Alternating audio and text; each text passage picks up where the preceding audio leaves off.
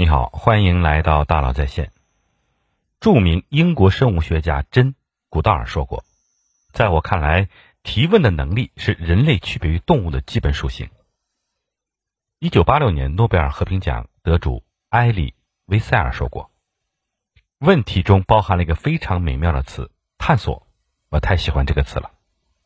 管理学大师德鲁克说过：“最重要且困难的工作，并不是找到正确的答案，而是发现正确的问题。”脑洞大开的特斯拉 CEO 埃隆·马斯克也曾经说：“在很多情况下，提出问题比找到答案更难。如果你能提出正确的问题，那么答案自然而然就出现了。”如此多取得卓越成就、格局与视角。宽广的创业者们都关注到了提问这个强大力量。现实也证明，每一个事后被证明伟大的答案，往往都起源于一个绝妙的问题。为什么好的提问往往比答案本身更重要呢？什么样的问题是一个好问题呢？一个优质的问题是如何帮助我们打破僵局、绝处逢生的呢？麻省理工学院领导力与创新高级讲师、欧洲工商学院教授赫尔。格瑞格森是一位高度沉迷提问与创新的神秘力量的学者。在过去数十年中，他采访了两百多位全球顶尖的创新者，他们无一不是尖端科技的创始人、高管等行业的先行者和真知卓越者。格瑞格森将这些访谈梳理成长达两百六十万字的采访文字稿。并从那些精彩纷呈却有时令人心生敬畏的访谈中，发现了一些关于这些人取得成功背后的真相，并将其言之凿凿地付诸于《问题及答案》一书中。第一，如果想在工作和生活中寻求更好的答案，你必须提出更好的问题。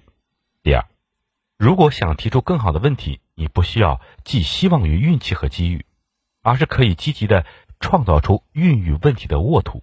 第三，提出伟大问题的人并非天赋异禀，人人都可以提出好问题。这种能力越磨练越精进。格瑞格森还在书中讲到，问题有一种奇异的力量，可以帮助我们解锁生活方方面面的新洞见和积极的行为变化。无论大家遇到什么难题，我们都可以指出新的发展方向，使人们走出困境。同时，无论在任何环境中，上述被重塑的问题都会呈现出一些基本的属性。首先是矛盾性，问题被刚刚提出的时候似乎是显得出人意料，但是我们在回顾时会觉得它理所当然，也就是说呀，它看似偶然，实属必然。其次是开拓性，问题为人们的最佳思维活动开拓了新空间，他们不会要求大家现场回答正确且通常是预设好的答案，而是邀请大家探索发人深省的新思路。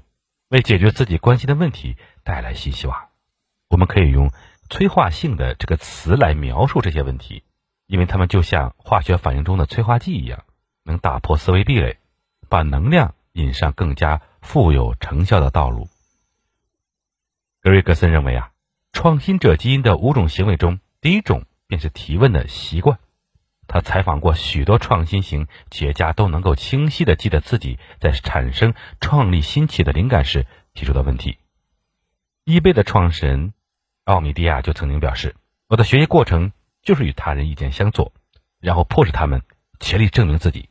我记得这让其他孩子非常抓狂。”创新型企业家喜欢考虑与其他可能性，问自己：别人发问。思考当今一些被大家广为接受的理念是否不该如此？这也许正是训练催化性原创思维的最佳方式。那么，如何像上面那些大神们一样，总能犀利的提出好问题呢？在此之前，我们需要先弄清楚问题的底层分类。几乎所有研究提问的专家都曾提到啊，并非所有的问题都具有相同的效率。问题有多种，有些颇具有启示性，有些颇具有指导性。而有些则贻害无穷。布鲁姆的分类法可以帮助大家思考问题在本质上的差别，它们取决于思考者的心理过程。解决问题需要复杂的认知过程，而提取记忆则不需要。据此，学者们把问题分为聚合性问题和发散性问题。聚合性问题有唯一的正确答案，比如类似于夏威夷平均气温是多少这种拥有确切答案的封闭性问题。日常老师们在教学中提出的大部分问题也都属于此类。它可以检测人们的知识或者是逻辑能力。另外一类是发散性问题，它答案则并不唯一。比如说，社会应该如何应对气候变化？这类问题需要人们的创新性思维。看上去啊，似乎开放又与封闭，复杂认知听起来也要比简单认知更加高深。但事实上，这些分类方式本身并不意味着价值判断。每个问题都有自己的价值，只是他们对应的目标不同。那么，究竟怎么来评估问题的价值呢？第一点，好问题能消除障碍，引导新方向。如果我们的目标通常是通过揭示未来的未知来发掘创意，或者我们认为这个世界需要更多的创新人才，那么。我们就在进行价值判断了。这个时候，最好的问题就是那些能够激发想象力、促进改革的问题。与此同时，问题的好坏还取决于提问者的出发点。比如说，苹果公司的前设计总监乔纳森·艾夫注意到啊，乔布斯的注意力总会高度集中在那些续带关注的项目上。乔夫告诉乔布斯，他对此非常钦佩。并且承认自己在这方面有所欠缺，于是呀，在他们的日常交往中，乔布斯经常问：“今天你拒绝了多少次干扰？”以此来提升艾夫的专注力。这个问题本身相当高明，因为它转换了思考的角度。保持专注的重点不在于维持注意力，而在于拒绝干扰。可见，最优质的问题是具有催化作用的问题，它可以消除障碍，引导人们走向新的、更有成效的道路。第二。好问题能够破拆思维定式的高墙，重塑答案框架。还有一些问题呢，可以打破禁锢人们思维的壁垒，他们会消除思维中的某些固有模式，打开新的探索之门。我们通常称之为重塑框架。致力于创意和创新研究与写作的斯坦福大学教授迪娜·切利格便是重塑框架的大力倡导者。他提出啊。所有问题都可以决定答案的框架，而改变了框架，就会大大改变答案出现的大致范围。他还提出，重塑框架的方式之一就是思索和你截然不同人可能会选取的角度。孩子的解读方式是否会优于成人？当地人和外地人视角是否会大相径庭？人们总是沉溺于惯性思维，撞了南墙才回头。社会学家阿米塔伊。艾奇奥尼发现，人们的社会身份和个性主要是由他们的交际关系塑造的。他认为我们会高优选择学习稳定知识，而不是挑战我们既有的基本认知的转化性知识。对大部分人来说呀，质疑自己的知识体的框架呀，无疑使他们的世界天翻地覆。但优质问题可以温和地敲开禁忌之地的大门，帮助个体和群体重新审视基本设想。创新者们便热衷于此。特斯拉 CEO 埃隆·马斯克喜欢使用“第一性原理”这个词。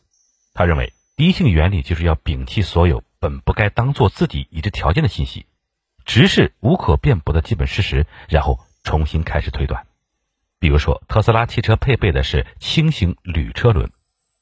马斯克曾经提出，为什么公司要接受现行的五百美金的单价问题？在他看来，铸铝的价格大概是每磅两美元。而每个车轮大概是二十五磅，也就是五十美金，再加上一些成本，价格翻一翻，也就是一百美金。五百美金这个价格绝对不合理，并以此开始重新布局。可见，重塑框架通常都是扩大框架，探索原本未被触及的领域。如果你是一家汽车公司，就不该落入提问：我们应该如何改进自己汽车的圈套中，而是应该拓宽视野，记住汽车只是顾客用来完成任务的交通工具。如果问题变成我们怎样才能更好的为顾客提供交通服务，那么公司的创新框架便扩大了很多。促使华为取得成功核心经营理念，以客户为中心，正是践行了此点。第三，鼓舞人心，激发活力，优质问题的必要因素。对于成功者，我们经常问些什么问题呢？大部分人想要知道他们的情况、个性、智商、生活方式或者是天赋。多数人视角单一，认为这些因素帮助他们走上了人生巅峰，但其实这种用个案来解读成功的方式是行不通的。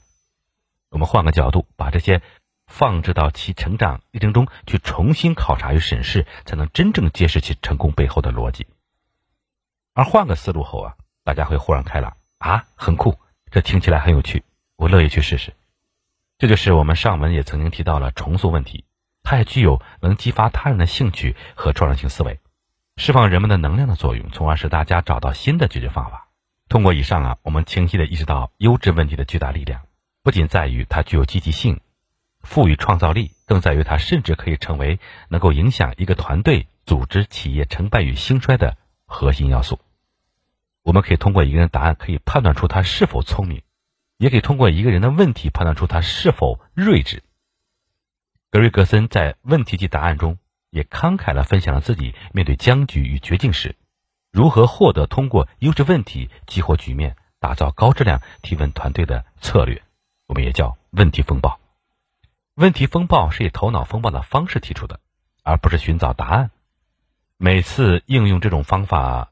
格瑞格森都发现氛围变得热烈，创新思考也活跃起来。这种方法可以为大家创造一个摒弃惯常行为准则的空间，鼓励大家突破常规，举行一次问题风暴活动。有四个步骤：第一，搭建舞台。首先，选择一个你非常关注、能让你心跳加速的挑战，你愿意全力聚焦这个挑战，并且希望求得别人的帮助。接下来，邀请两到三个与你。在对这个问题的看法、思维模式或世界观方面截然不同的人加入，告诉他们你陷入僵局的原因以及这次活动的规则。第一，请大家仅贡献问题；第二，不允许使用导入语。同时，你要快速评估自己的情绪状态，确定自己确定自己即将探讨的挑战的感受是积极的、中性的还是消极的。活动结束后呢，你还需要进行一次评估。第二步，生成问题。让大家用四分钟的时间进行头脑风暴，提出各种新奇尖锐的问题。和所有其他头脑风暴的规则一样，所有人都不可以批评他人提出的想法。你的目标是在纸上记下所有人的问题原话，这样你至少会获得十五到二十个问题。之所以设置时限，首先是时间压力会迫使参与者坚持只提问题的原则，并且如果人们专注于提出更多的问题，那么他们就更有可能提出简短。坦率的问题，不会过多考虑自己的资历，也不需要做出全面的解释或精心琢磨自己的语言。到时间后啊，你可以重新评估自己对想解决的挑战的态度。如果你比四分钟前更加乐观，你可以重新来一次。研究表明啊，当人们处于积极的情绪状态时，他们的创造性问题解决能力更强。第三步，展开问题。得到伙伴帮助后，接下来你需要。独自研究记录下来的问题，尤其注意那些提出新思路的问题。在百分之八十情况下呢，这些活动会使你得到至少一个能够重塑挑战并提供解决方案的新角度的问题。你可以对问题的新鲜度、忠诚度和情绪度进行测试，选择几个具有启发性的、有别于你习惯做法的问题，然后呢，试着将这些问题进行拓展，思考他们的相关问题或者是后续问题。此时啊，我们可以借用丰田创始人丰田佐吉提出的五个为什么，以及斯坦福教授麦克雷伊在《这一生你为何而来》一书中提出类似的经典方法。问问自己，你选择的问题为什么很重要？你刚刚给出的原因为什么很重要？在这里啊，重点在于不断的拓展问题的空间，从而扩大可能解决方案的范围，并坚定你解决问题的决心。第四步。专注探索，追求真相。到这里啊，你起码已经能够确认自己至少去追求一个新发现的道路。你不要想去那些结果比较容易让人接受，也不要想去那些结论容易被付诸行动。要专注于如何解决问题。你可以设计一个近期行动计划，比如在未来三个星期内采取何种切实措施，来探寻新问题提出的潜在解决方案，并将其确实付诸于行动。事实证明啊。问题风暴活动可以促使人们采取一系列的干预措施，以应对不良行为，让事态有所发展。